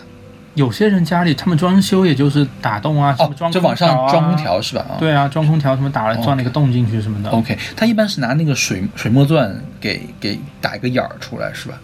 相当于是，我具体不知道咱们国内的施工队。因为因为有的墙，我因为我们试过，嗯就是比如说你想在墙上钉个钉子，嗯有的墙就很好钉进去，有的墙就怎么也钉不进去。嗯然后我们就估计就是那个钉不进去那个墙，它就是承重的墙。混凝土对啊什么的。对，后就我们单位其实就是这样。啊后来发后来发现实在是钉不进去，拿粘钩给粘一下得了。是对，而且我之前看见就是最让我离奇，就是之前说回国嘛，然后大家就说你去小红书上看看那些国内奇葩的一些所谓装修的事情，嗯哼。然后看的汗毛直立，你知道吗？就是你这个房子倒了之后，结责任到底怎么摊？甚至有人说啊，我的地下车库，我停车这个位置好难停啊，我把地下车库那根柱子给打掉了，你知道吗？当时我看到那个柱子悬在那里，半根悬在那里的时候，汗毛直立。OK 对，那个很危险，很危险。基本上这个很大程度上就废了。OK，这个楼就废掉了是吧？对啊，所以真的是这个事情后来没有没有后续吗？没有人去关注这个事情吗？他们小区的人就像之前哈尔滨那个事情，OK，哈尔滨那个他把那个城墙打了，对，打了好大一一个面积的承重对墙是吧？他把那个就出现那么大裂缝，嗯嗯，虽然虽然说嗯，后来说要补救是吧？补救加固说合格，但是加固这方面作为一个结构构工程师，你是不敢往里面住的是吧？对，哦也不。也也就是看呃风大不大啊，以及什么地震啊，这个 OK 我觉得还是，哎，这个大家动来动去，被看见的是这一家，其他没看见的还有哪家呢？是，对啊，嗯嗯。那我们来说一下这首歌吧。这个歌其实还挺有意思的，它叫 Invisible Forces 嘛。嗯它讲的这个 Invisible Forces 啊，呃，它自己给的定义并不是说这种实实在在的力，嗯而是这个 forces 是一个力量。嗯你可以理解为是一种玄学的力量，哦就围绕你在周周围的这种玄学的力量。但是这个东西跟流体力学是有关系的，因为这个 Jim Heather 他自称自己创作的音乐叫做脉搏音乐 （pulse music），嗯他是相信人类本能和流体力学，而不是用记谱法或者节拍器去来创作。嗯他是要即兴的创作音乐，然后即兴的完成编曲。嗯就是他认为他的音乐是流动起来的，所以是流体力学的事情啊、他说这个 involved forces 就是希望大家可以，就是或者是他自己意识到了自己周围有看不见的力量，然后呢，可以加深对自己，包括自己跟世界之间的关系的这个理解，听起来就很很玄学、很以太嘛，这种感觉是吧？嗯然后要是先是要调谐自身，就他用那个词就是 tone，就是 T O N E 调谐，把自己调谐，然后要融入自然世界，然后融入自然的模式和能量之中。嗯哼，你很像很像某种瑜伽呀，或者是宗教一样的感觉，然后从而获得更多有关先祖的知识，agency 的这个知识，然后比如说表观遗传学，他真的是用那个词，那个 epigenetics 啊，嗯对，了解这个表观遗传学的知识。他的他的专辑，他这张专辑是想干这个事情。他说，创作这张专辑让我有一个锚点，让我在经历了令人烦恼的时期之后，能更能更加感受到生活的存在，并且让我踏上一段重新发现世界契机的一个旅程。嗯我希望这些不可见的宇宙力量也可以给别人带来温暖啊。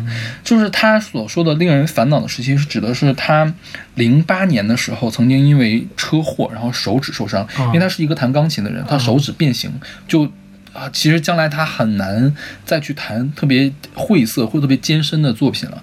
所以呢，他度过了那一段时间，然后创作了这张。你听这张专辑其实还是一个纯粹的一个钢琴的这个专辑。然后这张专辑，他说这是一一张关于乐器的爱情故事。嗯就是所有的音乐都是他那个 pulse music 脉冲音乐、啊脉搏音乐，嗯嗯是靠冲动来创作的。然后所有的曲子都是 one take，就是录一遍就是、就是他了啊，很即兴的一个创作啊。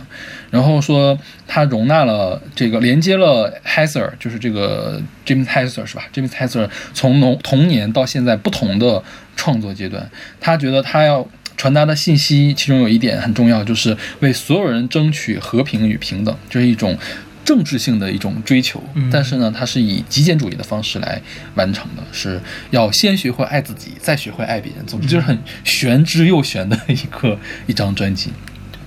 这个 James Heiser 是一个英国的作曲家，是八零年出生。你想，他零八年的时候正好是二十八岁啊，嗯但是他其实是二零一七年才开始发行他的第一张专辑。嗯其实他三十多岁的时候，哦，二十多岁，二十多岁，嗯，嗯，二十多岁的时候才开始发行他的第一张，呃，啊，三十多啊三十多岁，对，三十多，三十七岁的时候才发行了第一张专辑。但他小的时候就开始了创作，只不过一直没有发表而已。就是他小的时候学古典，然后学爵士，后面呢是用了一些电子音乐，呃的结构和氛围还有旋律来创作钢琴独奏的音乐。嗯，对，反正是挺悬的一个一个事情，还挺有意思的。我觉得他这个，对，像我我们原来大学那个教授，嗯就岔开一句啊，嗯就是我原来大学一个教授，他、德国的还是德国的德国的是吧？他的一个想法就是说，我们把力给它可视化，通过这个最直、最直接的，又通过一些自己的分析也好，通过一些软件也好，把力的最简单它的流态把它做成一个结构，这可能是肯定是最省材料的。嗯哼，对，嗯哼。嗯 OK，那么听这首来自 James Heiser 的《Invisible Forces》。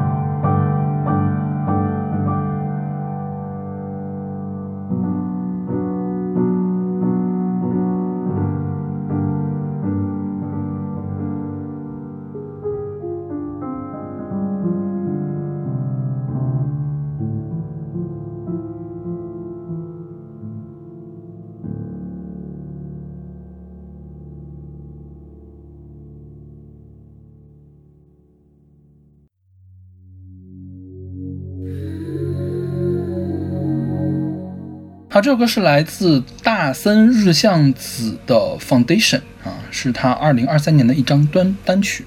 嗯，foundation。所以这时候就有一个小问题，OK，所以勺子老师知道什么叫地基，什么叫基础吗？不知道哎，真不知道哎，它它不是一个意思是吗？不是一个意思。OK，它居然不是一个意思呀。对啊 那我真的不知道。所以就是科普小时间是吗？OK 嗯就是地基指的是什么？地基就是整个建筑物底下嗯支撑上面所有力量往下的那个土体或者岩体，它其实就是地球的泥土和岩石。嗯哼但是基础是什么呢？基础它就是把建筑其实是分上部结构和下部结构。大家平时可能更加关心的是嗯看到的是上部结构但底下的叫下部结构，就是底下结构。嗯哼它它就是把上部结构通过底这个基础把力怎么样传到地基里面的一个东西。因为像上面咱们墙啊、柱啊这些东西，它的截面肯定是小的。你如果直接把它摆在原来的土上，它是不经济，它直接因为太细了，直接会往下沉的会很厉害嘛。咱们给它底下加上一个大盘啊、大板也好，加上一个大墩子也好，能够把力摊均衡的架在了一整个基地基基础上。，OK，所以呃，地基是自然存在的东西是吗？也可以人工夯实啊或者加一些什么填料啊什么的。对，然后基础呢是相相当于是连接这个建筑和地基之间的这个，建筑构件它是混凝土做的 OK 就是纯人工的一些混凝土做的。OK，对，呃呃，可以混凝土，也可以其他木头，就可可能根据不同房子不同形态了。对 OK 现在常用的是木头。嗯因为就我对这个地基关注的事情啊，就是呃，还是那个上海光源，前面我说的那个光源，嗯嗯。因为它是一个特别巨大的这样一个建筑，而且呢，它那个里面的电子或者是我应该是光子吧，在里面一个绕圈儿走，嗯。它那个圈儿呢又整个的直径是挺小的，嗯。你但凡是稍微偏差一点，它就没光了。嗯嗯，光就跑出去了，嗯。所以它对整体的这个沉降，就是谁沉得快，谁沉得慢，嗯。整体的这个沉降要求是比较严格的，是。所以它下面通常会垫一块特别巨大的这个东西东西，或者浇筑混凝土什么的所以浇筑的这个混凝土，它算是地基呢还是基础呢？它算基础。它算基础是吧？对。然后它下面真正存在的那些东西才是地基。是嗯嗯嗯。因为。上海那个就总出问题，因为上海它本身的土质比较松软，嗯它那个是冲积平原嘛，是它土质松软，它就经常容易出现某一个地方沉降的快，某一个地方沉降的慢，然后导致整个设备不能用。嗯这个时候就需要去真正的去挨个去精调那个设备，就要花很长时间去调那个设备。然后呢，好而很还很有可能是运行运行它又出现问题，哦然后再去整个的去调那个设备。对而且选址可能也当初就是第一步地勘可能没做的特别好。，OK，或者是它本来是有可能是一个不能做好的一个事情。就是你找不到这么大一块儿地合适，嗯因为我后来我有个同学他在哎是北北北京建工是吧？还是中国建工？中国建工，反正他是做这种施工的，嗯他也是。北京有个北京光源不正在建嘛，他在做那个北京光源。嗯他讲北京光源其实也会碰到这种问题，因为它实在是太大了，哦你很难找到一块下面那么结实的那个东西。瑞士光源他们怎么办呢？瑞士光源那我个地基更更稳固是吗？我没有去问他们有没有这样的问题，因为瑞士它那个是在一个山里面的，嗯嗯，就山里面可能会更好一些。像我们广东那边也有一个这种光源的东西，但它不是那种同步辐射光源，嗯。它是自由电子激光一类的东西。它呢要求的长度比较短，嗯。它长度比较短呢，它直接拿那个山做地基。是对，整个一块整个一一座山，你除非是大地震，它那个山板块断裂了，它可能才会有问题。它整个的沉降是没有问题的。是然后呢，这样它它会弄得比较好。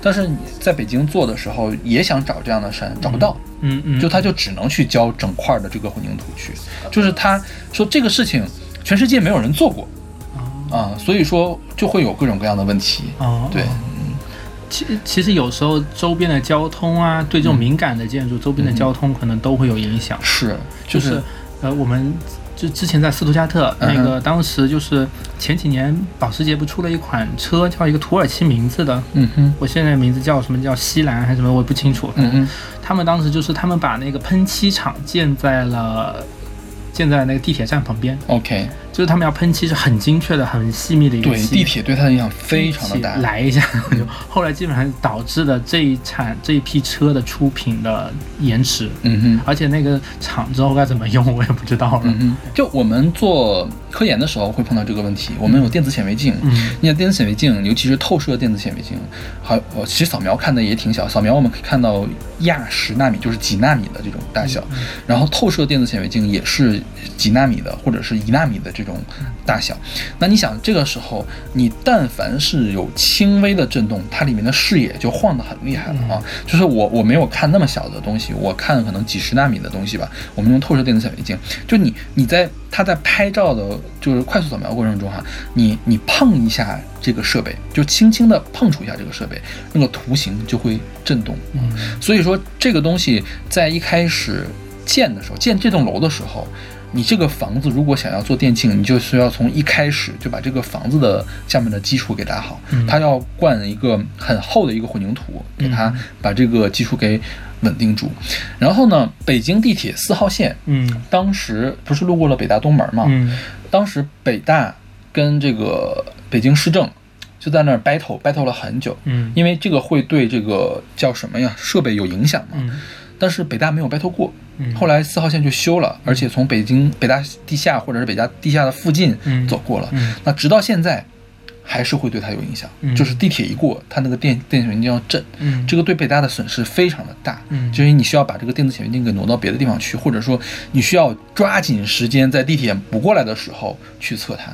所以现在北京的那个十五号线不是一直想贯通到四号线去嘛？嗯。清华大学不干，清华大学你不要从这儿走。嗯然后包括什么那个 G 七，就是高速公路 G 七、嗯想穿过清华大学嘛，就是从上面或者从从哪儿穿，清华大学不干。你在我下面修，在我上面修，我都不干的，嗯就是会对它的设备有太大的影响。所以现在十五号线就断头在了十三号线那个地方，也没有修过去。这个是我有深刻、特别深刻的这个体验的。对，就是其实地铁这个东西啊，对很多东西会有影响，包括国家大剧院其实是在地铁上面嘛，嗯这个天安门站东还是西啊？那天安门西，对，嗯天安门西上面不就是国家大剧院嘛？国家大剧院那边如果要录音，他们需要几分钟几分钟的录，嗯这需要把地铁给让过去，否则声音会录过来，嗯传过来，那声音不就震动嘛？就是影响很大。是啊，对，然后第七刚刚其实大家都一在谈的东西，大家都在谈一个基础。嗯我们做一个很大的一个混凝土块，嗯我们做一块大板。嗯，但是大家一般都会把它叫叫成地基，是不是？呃，不会，我真的不是，我是说老百姓们通常会混淆这个概念大。家像像我的话，我会把它叫成地基。对你今天告诉我才知道，原来它不是地基，然后是基础。地基它有个问题，其实就是我们为什么要把它做这么大、这么厚、这么样呢？是因为嗯我们对于底下的地基我们的了解不是详实跟确凿的。OK，嗯，就所以所谓的地勘，它勘不了那么详细，是吧？是因为地它底下的土层它不是均质的嘛，嗯而且是分层的。嗯它地基主要的问题就是我们不知道它底下是岩石为主呢，还是粘土为主，还是一些沙土为主。嗯就是岩石可能更硬，就像刚才说的，它沉降就更少，沉的更少，它就是更加的稳定。嗯但其他沙土呢，它沉的就会更多，嗯甚至会产生，比如说，呃，我这边是沙土，这边是粘土，我这边沉得快，这边沉得慢，整个建筑就可能就会歪斜，甚至建筑会被扯开。嗯哼，然后甚至就是有些东西，就是因为底下的土太弱，咱们想想看，咱们往底下挖土，使劲压的话，那些土会从旁边哪个地方被拱出来，像鼹鼹鼠挖嗯鼹鼠挖洞一样嗯给它拱出来嗯，那个楼就倒了。，OK。所以这底下地勘就是做的是特别的重要。所以地勘它是什么？它往下钻眼吗？还是怎么样？对，，钻眼，但钻眼呢，它也是一一番钻眼是它只能取样是吧？它只能取样去分析这个样，然后分析里面的参数，因为土不同地方的土的里面的力学参数是不一样的，嗯所以会导致就是咱们这么一大块地，我们咱们比如钻几个眼，钻五个眼、六个眼，就是怎么样还是钻十个眼？这个对钻的是十十个眼这个是有规范有标准，但是其实这个规范标准并不能满足所有的需要，是吧？是的，是的，所以就有时候咱们就是，我现在有几个例子，就有时候咱们说哦，东边城市东边一套图一个房子，我在西边想造一个同样的房子，我不可能说一模一样把，就是地基上面可能没关系，但地基肯定是要重新弄过的。OK，对，然后另外一个例子就是我之前做的一个项目的一个例子，嗯就是钻眼，就我们那项目可能钻眼就钻下去，是什么土质都分析好了，房子都已经弄好了，开始开始施工了，开始审图啦，审着审着，忽然有一天施工说，我们底下发现了一个大岩洞，大岩洞，就整个是岩石的岩是吧？岩洞，就里面是一个空壳，就整个一个球形的，就是将近有十几米，那怎么办？所以这个当时就要重做是吗？就是要判断这个东西会不会有危险是吧？呃，就当时我们是就相当于改地基嘛，嗯就相当于比如说它底下出现了一个洞，嗯，咱们怎么办呢？咱们就把这个地基，地基就像一道梁，就是它反基础还是地基？哦，基础就像一道梁嗯就是这这道梁，咱们就把它架在这个洞上面，就搁在你看。专业人士也会说错地基和基础。对，哎，也也不常识，而且架在旁边，就类似于像一个桥一样给它架着，就通过这种方式给它转化里面的东西。但其实它旁边的岩石有多脆，有时候还是不知道对对，是吧我们尽可能的保守，让它多架一点到旁边去对。，所以你们设计的时候是有很多余量在那里的，就是为了防止什什么时候都刚刚好恰好，万一出来一点点差错，整个楼就完蛋了，是吧？呃，对，我们的余量怎么设置呢？我们对于两个方面进行设置。我们一方面对咱们上面施加下的力，我们施加的使用的力，嗯哼咱们进行放大。嗯哼，就比如说，我明明是一个人站在上面，我就按一点五个人或一点四个人去算。嗯嗯但是底下呢，明明我这个石头能承受住一个人，嗯我就按零点只能承受零点八个人去算。，OK。所以这两头往里缩造成的这个就是余量是很大的，对就是万一有点什么突发事件，都可以确保起码这个楼先暂时不倒。对，不现在就是所谓的叫做可靠度验证吧，嗯就是按正态分布一样，我们只是保相当于保证了百分之九十五的概率，让这个楼是肯定是安全的，类似于就是基本上其实已经比较靠边了。OK OK，嗯。那我们趁着这儿再说一下这一个建筑里面还有什么其他重要的组成构件。这个 foundation 是地基还是基础？Foundation 是基础，基础是吧？那地基有另外的词，相当于是。我知道，我就不考你了我就我知道是 知道，你可以说德语了。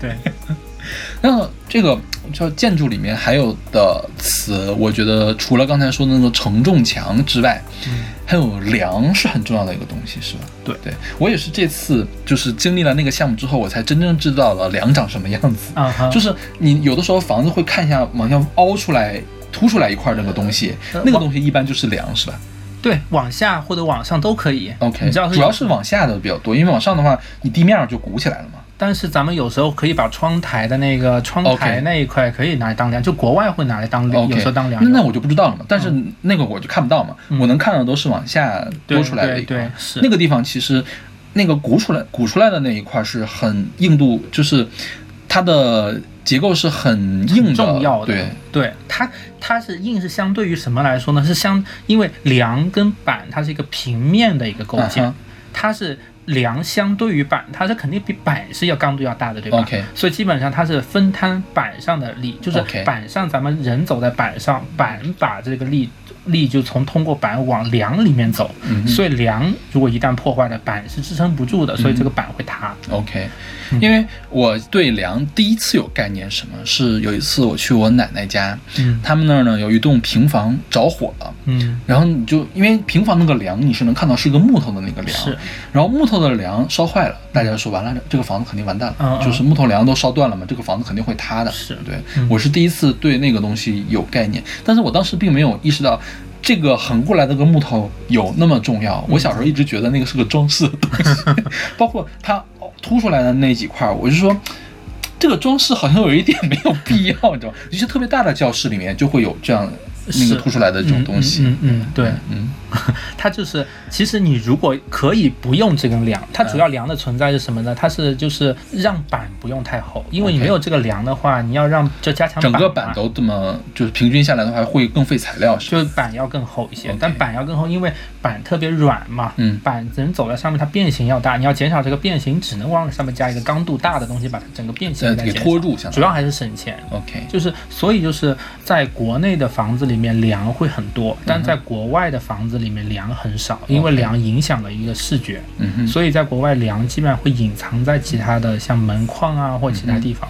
嗯哼，对，像德国，就我这次回来就发现。欧洲的楼板是二十二公分厚，差不多，或者最薄最薄，我见到是二十公分厚。嗯哼，咱们国内的楼板基本上可能是十公分或者十二公分厚，嗯就是很薄很薄的。嗯哼，对，对，就前两天我们讨论一下，我们那个办公楼上面做那个防水是吧？防水它需要有坡儿，嗯，然后呢，坡儿呢是拿那个轻质混凝土给垫起来的。对然后一算，它那个轻质混凝土需要垫起来十好几公分，因为它那个楼的整个木面的那个宽度比较宽，嗯，十好几公分啊，它比楼板都要厚。对啊，这个东西是很夸张的，很吓人的。是啊，对啊，就咱们原来想象不到的东西，其实它会比咱们想象中的是很重很重的。对对对对，嗯。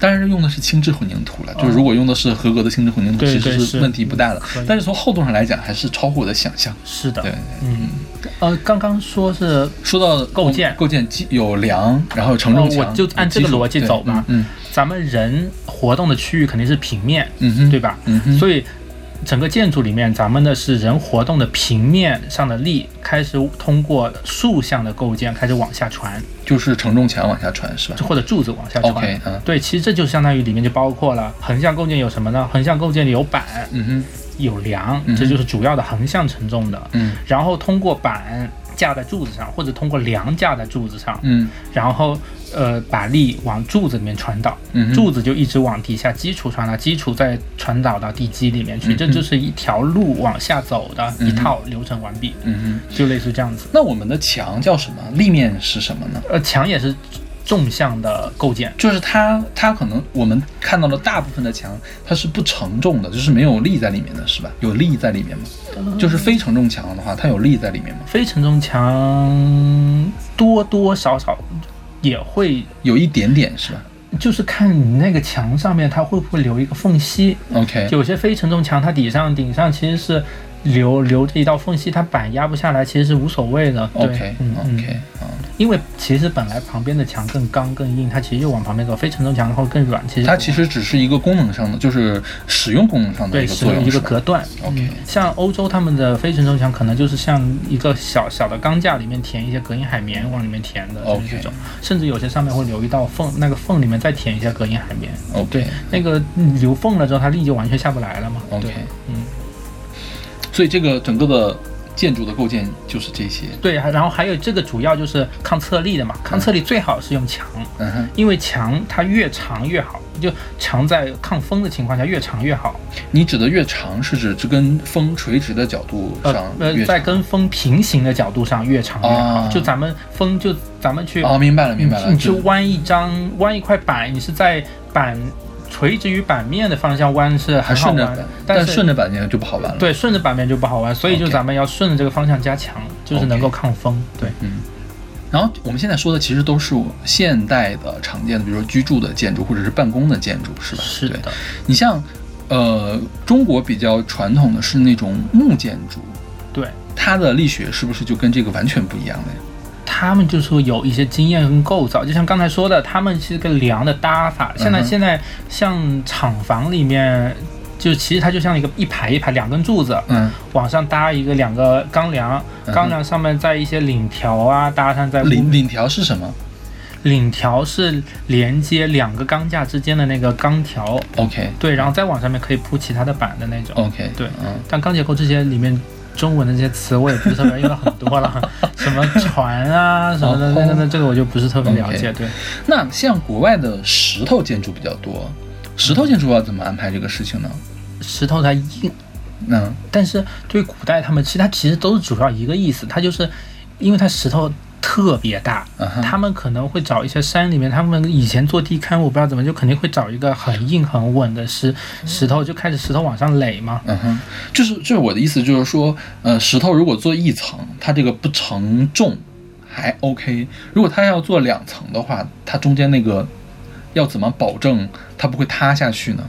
是靠胶粘吗？还是怎样？水泥粘它只要够平其实就行，？OK，因为够平了之后，它表面又是粗糙的又平，嗯哼，就他们往下一压，平平的压着，它力往下是没问题的。它就算侧面的话，它因为它特别重，重了哦如果它是一整块石板，其实就没什么事情，是吧？一整块，你说什么一整块石？就是比如说我用石头盖一个二层楼，嗯，那一楼的天花板、二楼的地板，它那块石板肯定是没有梁支持。一般欧洲的那些房子，它那些板是用木头的，哦，木头的哦，对他们，OK 它木板不是用石头。你石太石头太重是吗？对，石头它是脆的嘛，脆的东西不能当做哦，这又是一个一知识了，天哪，这期实在是会不会太无聊？就是好像在上上一个什么什么样的课？就是横向的东西它是有变形的，嗯哼。变形的东西咱们可能要为怎么样呢使用过程中，总要让人发现它不是突然间咱们走着它突然间嘣就断了吧？嗯这不行，咱们要有个预警，就所以里面加钢筋就是让它钢筋好处就是它变形会更大，嗯它就会扯进哇，这整个整个整个梁都已经坠下来，咱们赶快跑吧，类似这种嗯是有一个好的预警作用，嗯这就是房子里面的一个延性，对，嗯。嗯嗯哼，天哪，他问了一些奇奇怪怪的问题呢。嗯 OK，那我们来说一下这首歌。这个歌呢，呃，最，是刚才一直都没有说，今天所有的歌都是姚伟选的。哦，硬核这个主题，是是是，对，就是我觉得大部分歌都很好听，就我所有的歌基本上都可以给 A 或者 A 减的这个级别了。对，那这个大森日向子是一个呃在日本出生，但是现在在伦敦活动的一个作曲家。他在去年的时候发了一张专辑，叫什么《A Journey》，然后他的理念呢是要用现场录音，然后用日本的一个概念叫森林浴。就是你去森林里面，你就可以洗涤你自己的心灵的感觉，叫森林浴啊。他就做这种叫背景音乐作曲家或者是声音设计师的这样的一个工作。那这个 Foundation 是今年出的一个单曲，我估计可能会收收在他的下一张专辑里面。他呢是自己有解释我为什么要创作这个歌，是说这个是写给我们自己的一封信，要我们相信直觉，然后沿着自己的道路前进。所这个所谓的直觉和相信自己的道路呢，都是建立在内心有一个很稳固的基础上来进行的。所以这个 foundation 是他内心的这个基础。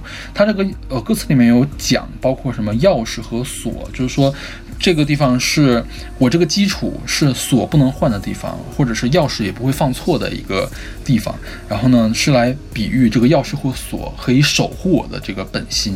包括它的这个封面单曲的封面呢，是找一个日本的设计师来做的。它其实是从一把旧式的挂锁上获得的灵感，说这是象征着是一个仓库，用来存放最最珍贵的东西。那这个仓库就是他内心的这个 foundation。嗯，其实跟我觉得跟你们这个 foundation 也是共通的。这 foundation 对于你这个整个结构来说是很重要的一个东西，当然你底下就根基不稳，上面都是白搭，对，都是海市蜃楼。